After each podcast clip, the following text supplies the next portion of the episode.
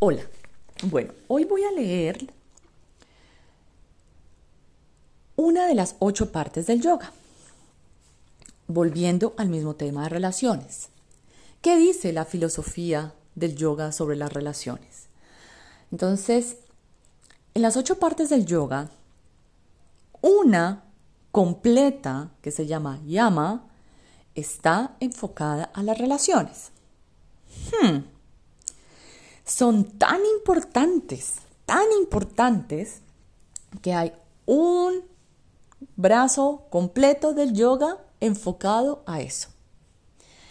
Entonces, yama son cinco puntos éticos o focos éticos en nuestras relaciones con otros que van a sentar la existencia armónica en la sociedad.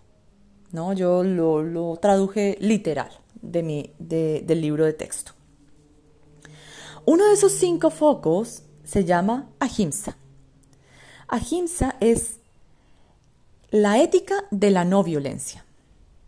Entonces, para poder abrazar a ahimsa en nuestra vida, debemos tener en cuenta que no debemos herir a otros ni a nosotros mismos de manera física, verbal o mental.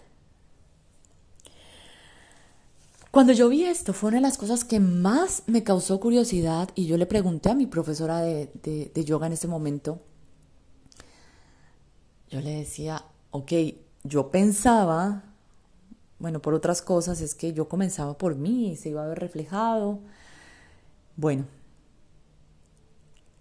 el grupo, la sociedad en la que vivimos es tan fundamental en nuestro proceso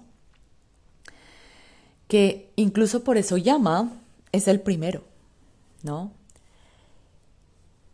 Entonces, como les había dicho en algún momento, el yoga es toda una filosofía de vida y entre esas, una de esas partes es la relación con otros. Entonces, eh, les dejo este punto